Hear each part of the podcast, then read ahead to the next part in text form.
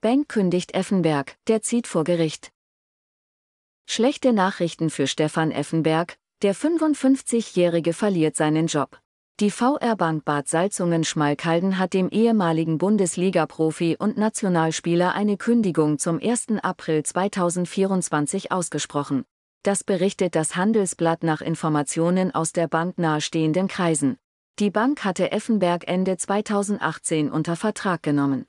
Der prominente Zugang war mitnichten nur ein Werbegesicht oder Botschafter, sondern ein Angestellter in der Kreditabteilung.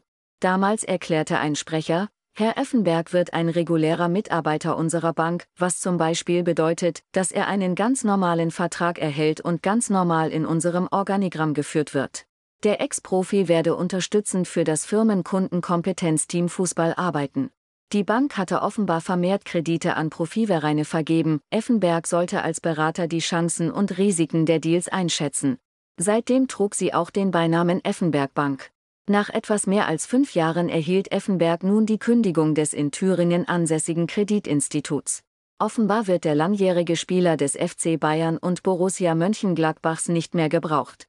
Die Genossenschaftsbank aus Thüringen möchte sich aus dem Fußballgeschäft zurückziehen.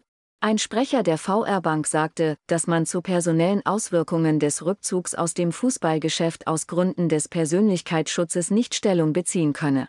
Es sei allerdings richtig, dass der Ausstieg aus dem Fußballgeschäft beschlossen ist. Effenberg wehrt sich dem Bericht zufolge mit einer Kündigungsschutzklage gegen seinen Rauswurf. Diese liegt beim Arbeitsgericht Suhl, der erste Verhandlungstag ist für den 6. März angesetzt. Generell scheint es um das Geldhaus schlecht zu stehen.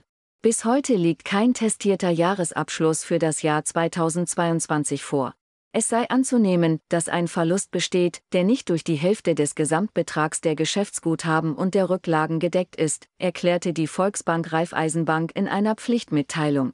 Es gehe um einen dreistelligen Millionenbetrag, schreibt das Handelsblatt.